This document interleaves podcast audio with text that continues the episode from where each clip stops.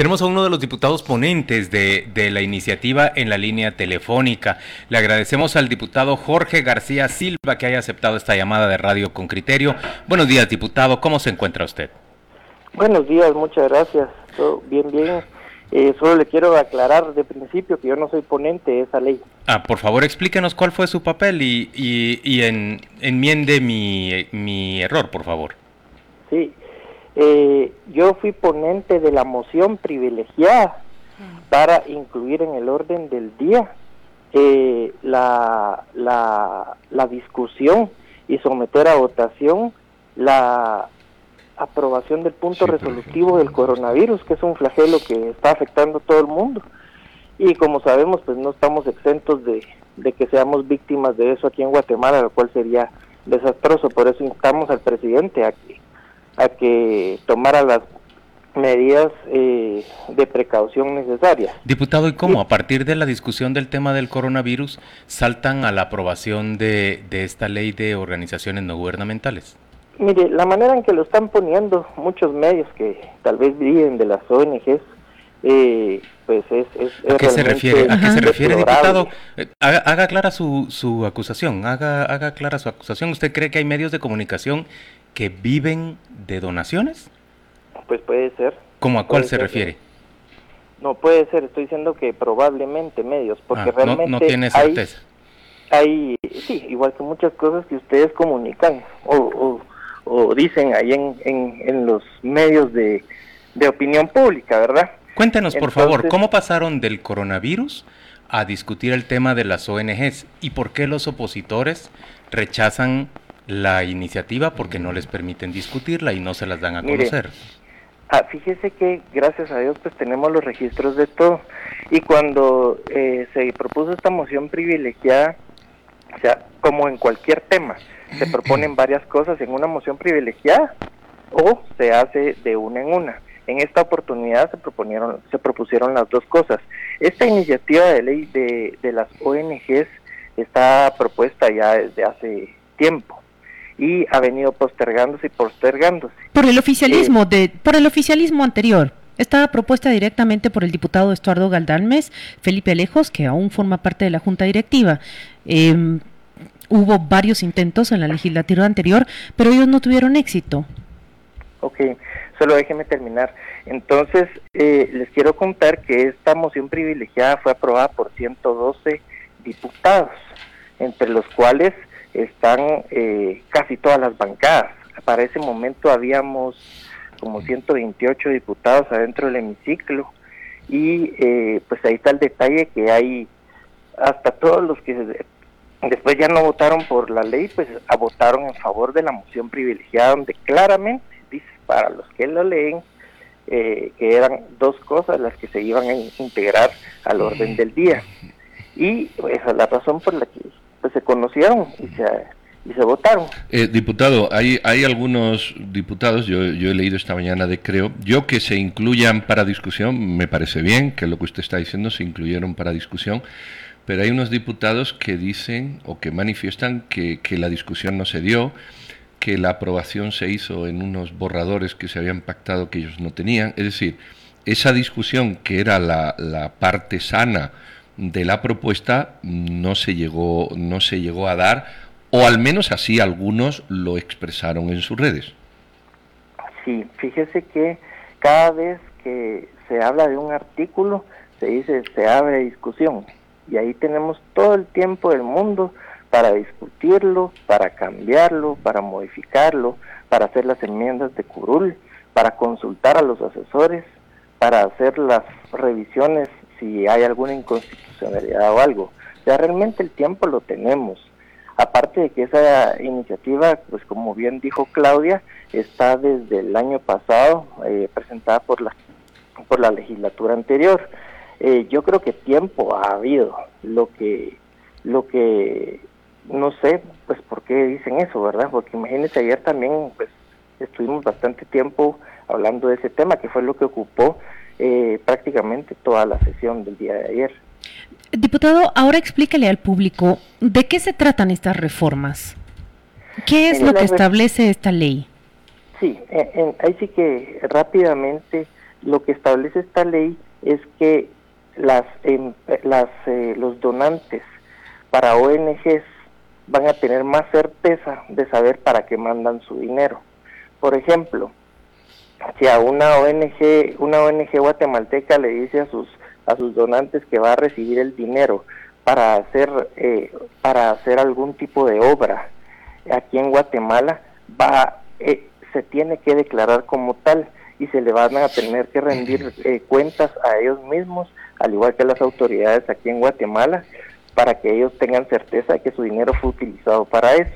Y no pase pues como ha pasado en muchas otras ocasiones que eh, pues hay ONGs multimillonarias que tienen en el sistema bancario muchísimo dinero. ¿Como cuál? Y también fuera de Guatemala. ¿Como cuál? No, no, me voy a meter a los detalles, ¿verdad? Porque no... Pero ¿por qué si usted está legislando para los guatemaltecos y usted está explicando que hay razones para legislar de esa manera, ¿por qué no habría de explicarnos cuáles, cuáles son las ONGs que usted cree que manejan sumas millonarias? Eh, mire, como les repito, no me voy a meter a eso porque no quiero polarizar más de lo que ya está polarizado todo esto. Pero entonces está, está conmigo, diputado, que yo puedo decir, como todos los diputados son unos sinvergüenza, vamos a cerrar el Congreso y usted me dice, yo no soy sinvergüenza, especifíqueme. No, no, no, no, e, eso que usted está diciendo no es correcto, pero yo no puedo tomar una afirmación general sin precisar para construir un argumento en detalle. Eso es una falacia de toma de una generalidad para, para general. Usted me puede decir, como hay varias ONGs millonarias, como esta, esta, esta y esta, esa es la razón. A partir de ahí, yo legislo. Pero decir, como hay mucha y cuando se le pregunta cuál, dice, no lo digo. Entonces, esa generalidad permite construir cualquier argumento. Eso es pura lógica. yo creo que, yo creo que eh, va a ser cuestión de tiempo que las cosas salgan, salgan a flote, ¿verdad? Diputado, eh, ¿en qué momento discutieron ustedes la, los votos que se lograron para esa iniciativa? ¿En qué momento se pusieron de acuerdo los jefes de bancada? ¿Y por qué no resultaron, mm, digamos, incluidos los otros grupos que no votaron por la actual junta directiva? Bueno, la verdad es que esto fue, fue dialogado en, el, en, en ¿cómo se llama? En jefes de bloque en, algunas oportunidades en las reuniones que ya se han tenido y por alguna razón siempre quedaba eh, en los últimos puntos y esa es la razón por la cual eh, para no postergar más esto se pasó a, a la moción privilegiada al punto en el que se discutió y entramos en sesión permanente también para conocer todo lo demás. La verdad es que lo que se quería era agotar la agenda porque hay muchas cosas, igual que el tema de el tema que se conoció del, del, acoso escolar, eh, lo de la cuenca Shaya y otros temas que todavía quedaron pendientes. Y la idea es agotar la agenda, que no pase lo que ha pasado en muchas oportunidades, que los últimos puntos ya no se logran eh, llegar a, a discutir. Diputado García, ya nos dijo usted que uno de los eh, de las reformas que han aprobado ustedes ayer es eh, un control de los fondos de los donantes que si lo han dirigido para, digamos, combatir el narcotráfico y la ONG no se dedica a ello, pues habrá una sanción. ¿Qué más contemplan las reformas? Sí, mire, el, el asunto es que si dicen que es para combatir una cosa, sea eso lo que es lo que trata. Comprendido. principalmente el, el artículo 13 es el más importante de esta de esta reforma, eh, perdón, de esta ley ahora, ¿verdad? Que va a entrar en vigencia eh, después de su publicación en el diario oficial se lo voy a leer de una vez, lo que dice esta, este artículo. Permítame un segundo. Lo tengo acá. Cuando ah, las ONGs reciban donaciones y financiamiento nacional o extranjero, cualquiera que sea su destino, la ONG debe extender a nombre de las personas o entidades donantes los recibos que acrediten la recepción de los mismos y los cuales se deben de también registrar en la Superintendencia de Administración Tributaria, informar al Ministerio de Relaciones Exteriores y cuando sean de fuente externa, en los 30 días siguientes a su recepción, acerca de las cantidades recibidas, procedencia y destino para rendir cuentas a las entidades correspondientes. Es una rendición de cuentas ante sus donantes, pero ¿qué más contempla las reformas que ustedes hicieron ayer? Sí, eh, también hay responsabilidades para, para las juntas la junta directiva de cada una de las ONGs, ¿verdad? Como era el, artículo que fue pues bastante polémico el día de ayer, eh, que era el 6 bis, que por las obligaciones que contraiga la ONG responderá a su patrimonio y el de sus asociados. Esto es eh, muy similar a lo de las sociedades mismas, donde donde pues, los socios responden hasta el, hasta el patrimonio eh, aportado, ¿verdad?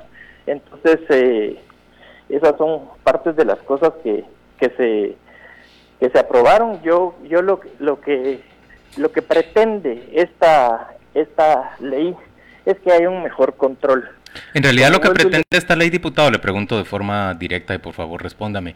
En realidad lo que pretende esta ley no es ejercer un control en contra de aquellas personas que piensan distinto a los más conservadores de este país e impedirles que, gracias a financiamiento internacional, puedan desarrollar actividades y expresarse en el país de una manera en que el medio no se los permite con, con fondos internos. No es una manera de, de tratar de acallar voces que le son incómodos que le son incómodas a quienes eh, dominan en este país? No, no lo creo. La verdad es que la verdad es que eh, la intención de una ley como esta es que haya más transparencia, es que haya más transparencia para todos, porque yo me recuerdo pues en un tiempo las ONGs eran las que agarra, eh, eran así que el, el, niño malo de la película porque tenían todos los recursos también del Estado y ejecutaban obras. ¿Verdad? Y yo creo que hay que recordar que hubo un tiempo en el que se buscaba la transparencia en cuanto a esos temas y ese es un paso el que se ha dado en favor de, la misma. Muy bien, pues vamos a ver cómo, cómo termina esto en la aplicación de las, de las normas. Le agradecemos, diputado, su, su comentario. Eh, le damos las gracias por habernos atendido y muy feliz día. Bien, estamos en Radio con Criterio discutiendo sin duda el que es el tema del día. Usted ya ha visto que aquí se ha establecido la, mm, la polémica y el debate. Hay diputados como los oficialistas que creen que no hubo sorpresa y que esta iniciativa fue planteada de una manera eh, digamos, razonable en términos de procedimiento porque se alteró la orden del día, pero la orden del día se alteró tanto para lo del coronavirus como para discutir este otro tema. Los diputados oficialistas, este otro tema es el tema de la ley de ONGs. Los diputados opositores, por ejemplo, o independientes, como se quiere decirle a, un diputado de Creo como Cristian Álvarez, cree que sí hubo sorpresa para para los miembros del Congreso porque no se permitió la discusión del tema, no se distribuyó antes para que se conociera el texto y simple y sencillamente había un acuerdo ya entre los oficialistas para aprobar esta iniciativa. Hay críticas de unos para la iniciativa y luego hay em, pues beneplácito de otros porque creen que es una iniciativa que puede ayudar a evitar que haya, digamos, desórdenes públicos financiados desde el exterior. Hay muchos argumentos aquí planteados y a nosotros nos interesa, por supuesto, conocer los suyos que ya se están em, eh, compartiendo por la vía del eh, WhatsApp. Eh, escucharon lo último que comparte el diputado de Creo, Cristian Álvarez, que se opone no solo a la forma de la aprobación, sino también al fondo de la legislación ahora aprobada, cuando dice en el Congreso se hicieron bromas y en realidad lo que se decía es, ya que la diputada Vicenta Jerónimo del MLP nos quitó los almuerzos, ahora quitémosles las ONGs. Eh, dices, era la broma en corridos parlamentarios, pero eh, yo me pregunto, ¿cuánto de la broma de verdad refleja un, encono que, que, está vigente no en esta legislatura, sino desde pasadas, porque estos esfuerzos vienen desde el gobierno de Jimmy Morales. Tenemos en la línea telefónica ya al diputado Bernardo Arevalo, quien es jefe de bloque de Semilla, y como tal, como jefe de bloque de ese partido, eh, integra las reuniones en las que todos los jefes de grupos eh, políticos en el Congreso se ponen de acuerdo respecto a la agenda que habrán de tratar. Buenos días, diputado, gracias por acompañarnos en esta mañana. Muy buenos días, Juan Luis. Buenos días, Pedro. Buenos días, Claudia. ¿Me escuchan? Sí, te escuchamos perfectamente. Te pedimos si tenés un radio encendido que por favor le, bajes un poquito el volumen porque se oye un poco de eco gracias a... Perfecto. ¿Me escuchan ahora bien? Perfectamente bien. La primera pregunta es, ¿se sienten ustedes sorprendidos por la actuación el día de ayer del grupo oficialista? Sí, absolutamente. Yo creo que lo que manifestó el diputado Álvarez alrededor de la forma como fue presentado este, es absolutamente correcto. Se pasó de una manera tramposa en el marco de una discusión que sí se había acordado en jefes de bloque, que era la del el punto resolutivo sobre el coronavirus, pero resulta que adentro metieron el tema de la ley de ONGs, que, y aquí me veo en la penosa obligación de corregir al diputado García, en ningún momento, en ningún momento se ha discutido ni fue mencionado en la reunión de jefes de bloque en todas las sesiones que hemos tenido hasta este momento.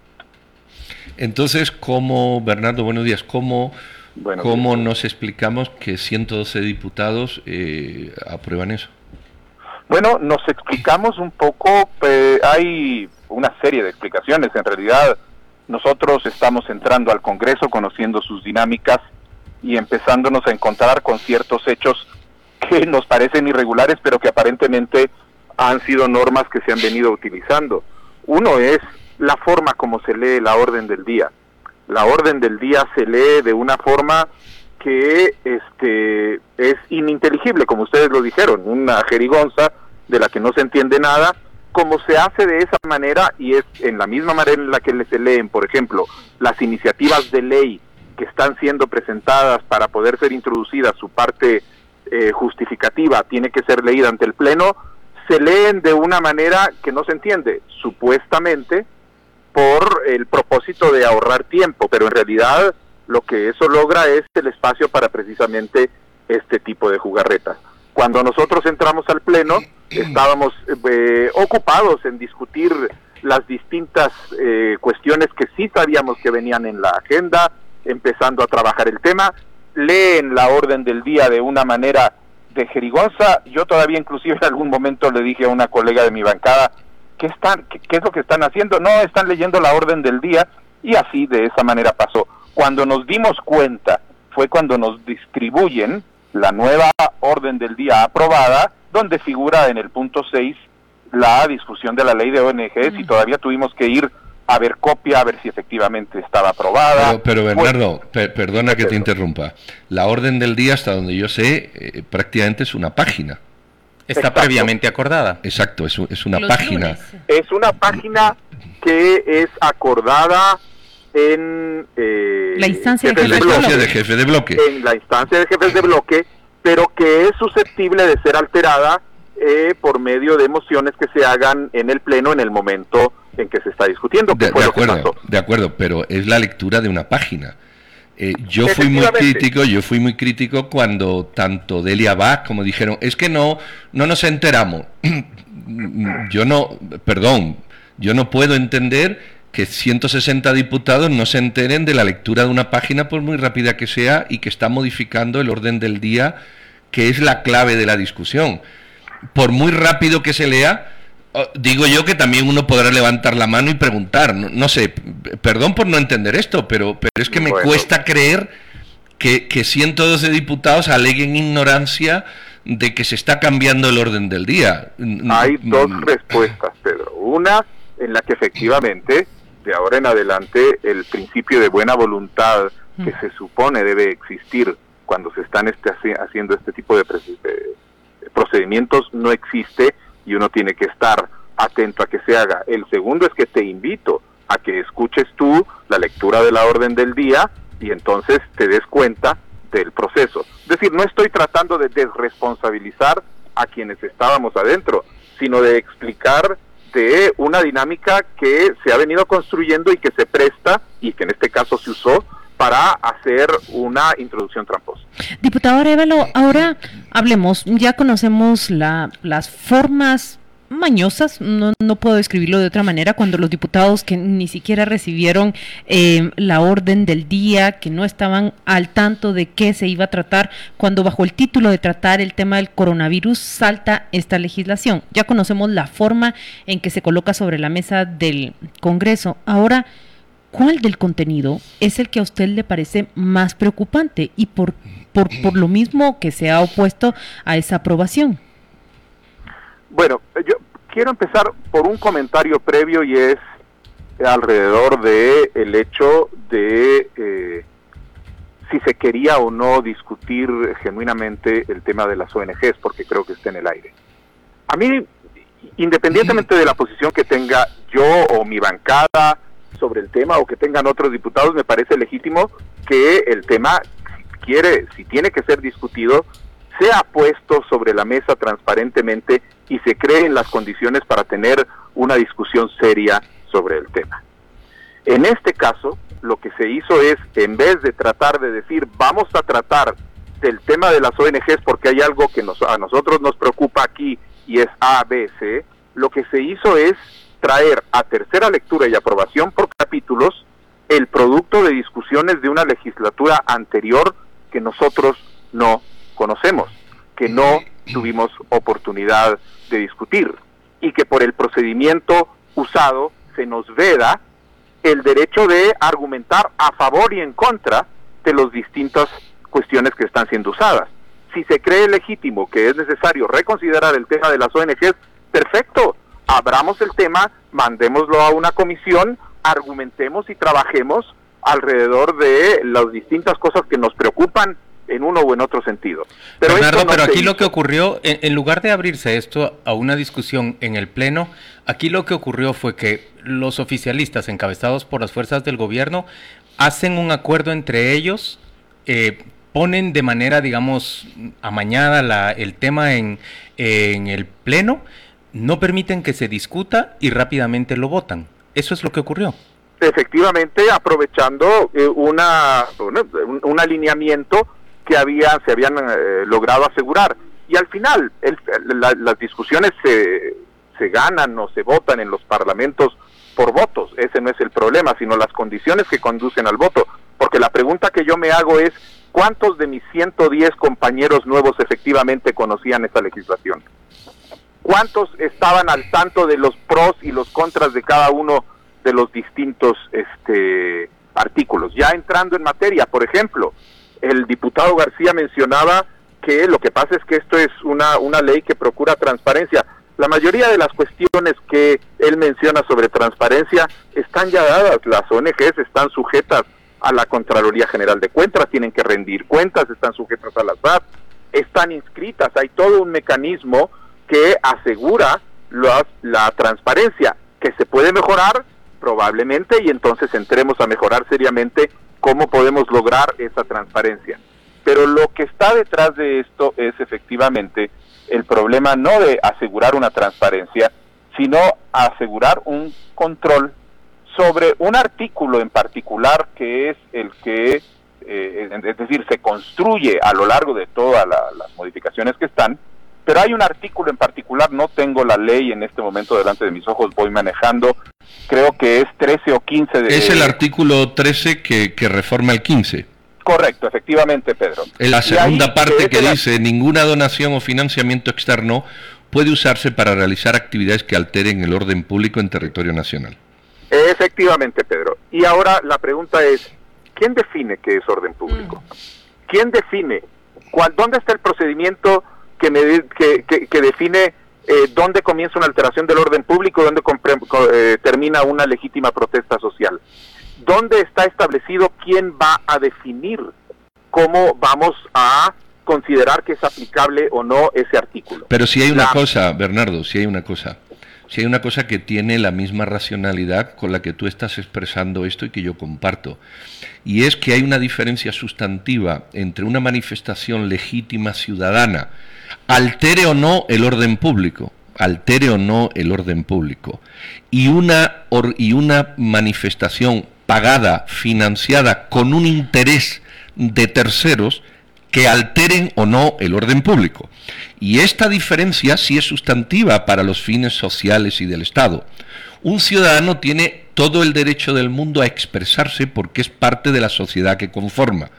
Ahora un ciudadano pagado, manipulado por, por, un externo, cuando cambia ese fin legítimo por un interés de terceros, creo que es un tema muy serio a discutir. Y aquí, en este país, en este país, y te puedo dar dos o tres ejemplos, muchos estados y muchas instituciones y muchas personas han dado dinero para ese fin concreto que estoy diciendo que es desestabilizar determinadas acciones y proyectos. Pero es el mismo argumento que usan concretamente. Bueno, yo no sé si es el mismo Maduro respecto a Venezuela y Estados y, y el mismo que hace Correa y el mismo que hizo Putin, pero es que es un argumento legítimo en esta parte. En esta parte que yo te estoy diciendo es legítimo. la pregunta, Pedro, es cuáles son las herramientas que tienen los sistemas democráticos para defenderse de ese tipo de pues eventualidades. esta es una. Yo no te digo, bueno, me parece curioso que este es el tipo de eh, respuestas que no vienen de gobiernos democráticos. Este es el tipo de respuestas que vienen de gobiernos autoritarios. Bueno, estamos de acuerdo, pero lo por algo será. No, no significa, no significa Bernardo que este tema no pueda ser respondido por un gobierno democrático. que lo hayan hecho gobiernos autoritarios es otra cosa. No, al contrario, yo creo que vamos a ver, Pedro, las democracias no tienen el, privilegio, tienen la obligación de defenderse como democracias, ¿correcto? Y tienen que buscar los medios para lograr efectivamente controlar a el tipo de manifestaciones que vienen a menoscabarla. Lo que yo te digo es que resulta curioso que este tipo de soluciones a través del control arbitrario y poder definir no las están no vienen de las democracias que se están defendiendo, vienen de los autoritarismos que se están defendiendo.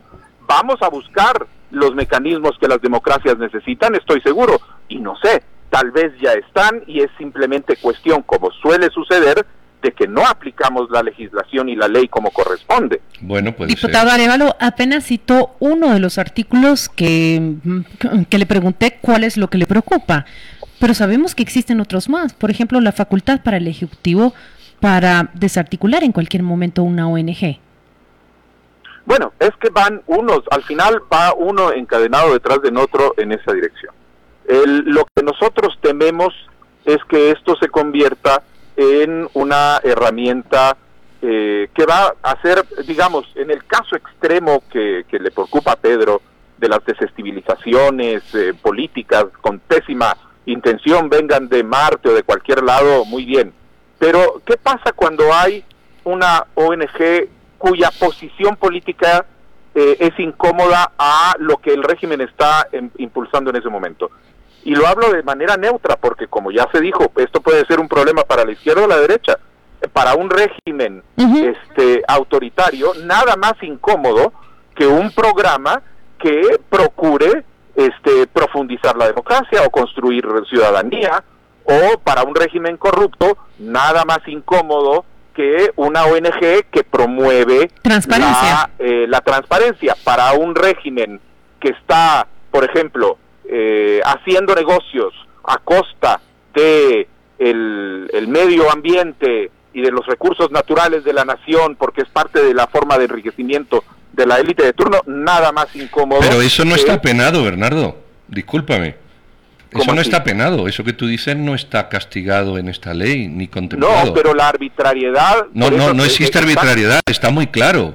Dice, ninguna donación... ¿Cuál es orden público? Bueno, escucha, escucha lo que dice porque tú estás extendiendo un argumento que no es correcto. Cuando una ONG discrepe con el gobierno se puede manifestar y alterar el orden público, no pasa nada. Eso no lo dice la ley. La ley dice textualmente, leamos, ninguna donación de dinero o financiamiento de dinero externo puede usarse para actividades carentes del orden público. No está diciendo que la ONG con financiamiento nacional o sus personal lo puedan alterar. Lo que no permite la ley es que un externo venga a financiar la alteración del orden público. Pero si lo permite que un interno. claro, claro que lo permite, no, lo excluye. Escuchamos que dice el El mismo argumento alrededor del tema democrático la, todo entonces en el marco de un, este, lo que estás tratando de hacer es controlar los recursos con los que la sociedad actúa. No, no, no, controlar el financiamiento externo para alterar el orden público. controlar un, gobierno un gobierno corrupto que está tratando de proteger su negocio resulta entonces desmantelando eh, o prohibiendo los flujos que vienen a ayudar a las organizaciones que trabajan por la transparencia.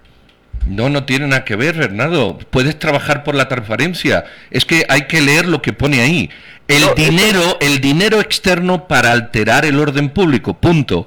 Si viene dinero para la transparencia se puede hacer, si viene dinero para el desarrollo social se puede hacer, si viene dinero para conformar una mejor sociedad y luchar por la democracia se puede hacer.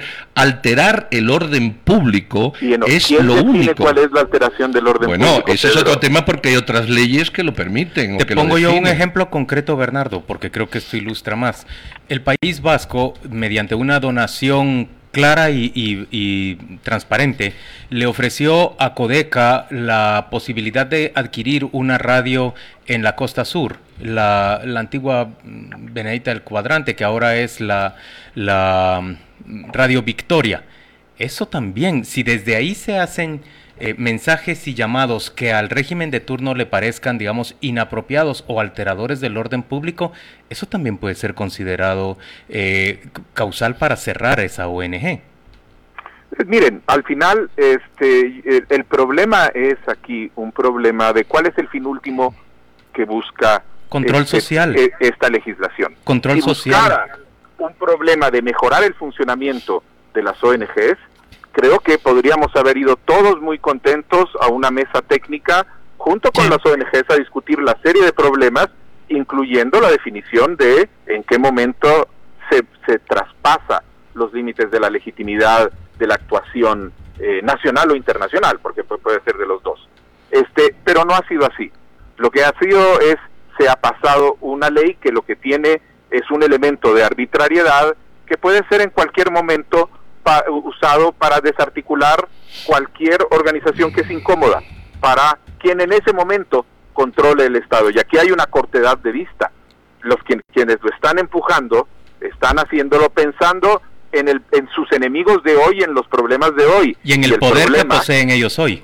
Eh, y el problema es que esta ley se queda y se pierde de vista en qué momento viene alguien más que se le explica aplicar a otras personas y a veces, como una iglesia, por ejemplo, historia, a ellos mismos. Sí, bueno, eh, francamente los escucho y solo, eh, solo puedo repetir la, la, la, ley en Egipto, lo que decía literalmente es ONGs que atenten contra el orden público, nuestra buena moral y la seguridad nacional.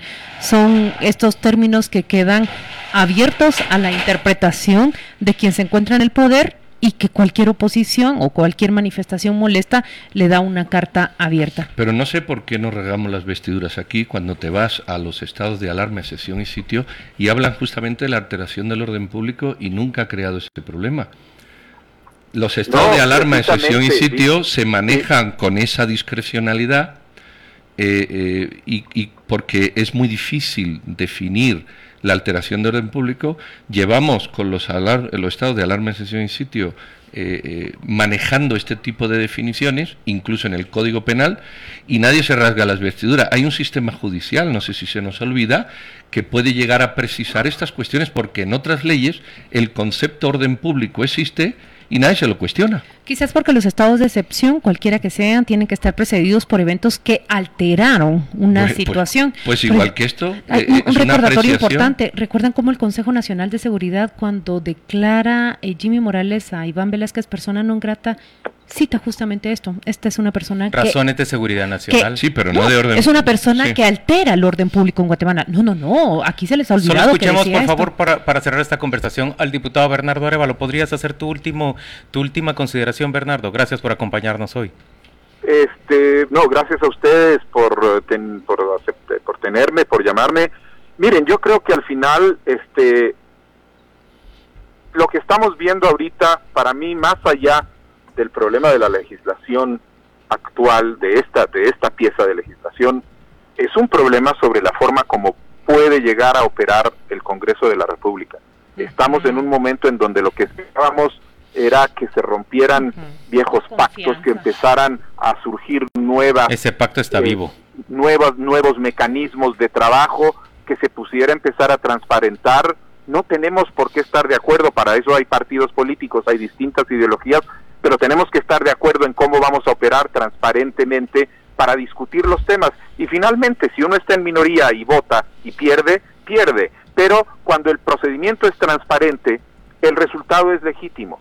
Estamos en, en, a mí me, me hace temer lo, lo que ha pasado el día de ayer, la dinámica parlamentaria en la que nos estamos adentrando en el sentido de que empiece a parecerse cada vez más a la dinámica de un Congreso tan desgastado, tan denostado este, y de tan pocos resultados positivos para, esa, para el país, al contrario de tantos resultados negativos como fue en la legislatura anterior.